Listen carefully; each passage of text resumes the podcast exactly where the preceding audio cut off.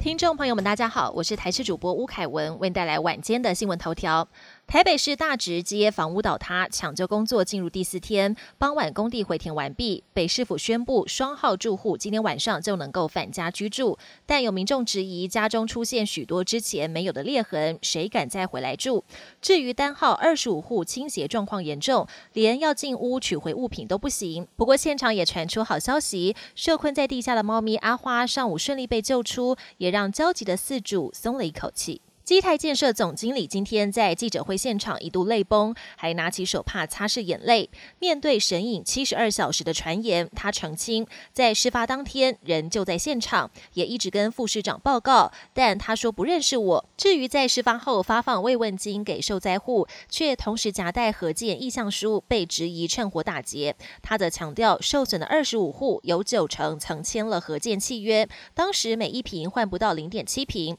如今基于负责。与补偿的心理，才提出一瓶换一瓶，等于重盖给住户，旧屋换新屋。基台董座陈世明则在众讯记者会上鞠躬致歉，宣布辞去董事长一职，表示所有责任我一个人来负担。接着就转身快闪离开会场，全程待不到十分钟。受到台风影响，中部高山高丽菜产地因为灾损严重，导致菜价一直居高不下，一颗甚至要价四百、五百元，让民众买不下手。农粮署启动进口蔬菜平抑菜价，九号起在连锁超市、卖场连续十天推出百元有找的高丽菜，吸引民众纷纷购买。农粮署也表示，预估九月中旬以后，平地高丽菜就会陆续上市，到时候菜价就会逐渐回稳。国际焦点：印度 G20 峰会九号通过新德里领袖宣言，呼吁终止对乌克兰的军事破坏行动，和平解决冲突。但这份宣言中只字未提俄罗斯，也没有谴责俄罗斯入侵乌克兰，引发乌克兰不满。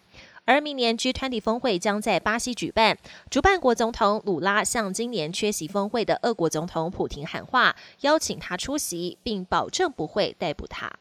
美国总统拜登十号下午搭机抵达越南访问两天，拜登会见越共总书记阮富仲，美越关系将提升为全面战略伙伴关系，以抗衡中国在南海的威胁。美国还打算加强与越南的半导体合作。与拜登同行的还有英特尔、格罗方德以及谷歌等高阶主管。不过，《纽约时报》这时却传出越南还秘密采购俄国军火。在这场地缘博弈中，越南仍然希望保持自己的自主性。第八十届威尼斯影展在台湾时间十号凌晨颁奖，金狮奖最佳影片由艾玛史东新片《可怜的东西》拿下。台湾男星李红旗首部执导的电影《爱是一把枪》勇夺未来之狮奖，是台湾第一人，也让台湾电影继蔡明亮执导的《郊游》后，暌违十年再登上威尼斯颁奖舞台。